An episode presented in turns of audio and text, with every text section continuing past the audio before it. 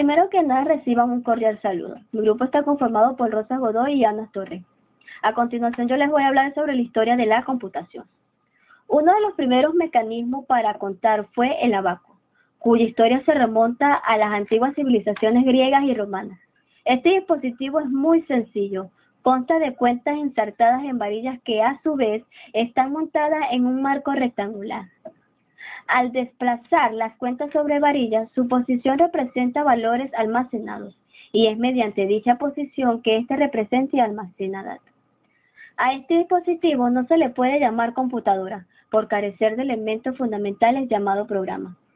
Otro de los inventos mecánicos fue la pascalina, inventada por Blaise Pascal en el año 1623 y 1662. Con esta máquina los datos se representan mediante las posiciones de los engranajes y los datos se introducían manualmente estableciendo dicha posición final de las ruedas, de manera similar a como leemos los números en el cuenta kilómetros de un automóvil.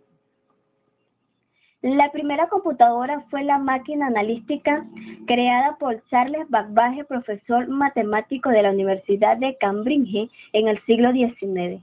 La idea que tuvo Charles Babbage sobre un computador nació debido a que las elaboraciones de las tablas matemáticas era un proceso tedioso y propenso a errores.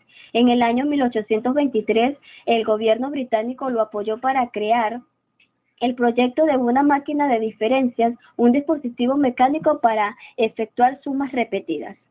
Todo este desarrollo de las computadoras suele dividirse por generaciones, en el criterio que se determinó para determinar el cambio de una generación, lo cual no está muy definida. Pero resulta y aparente que debe cumplirse al menos con los siguientes requisitos. Primero, la forma en que se está construida y segundo, la forma en que el ser humano se comunica con ella. Muchas gracias.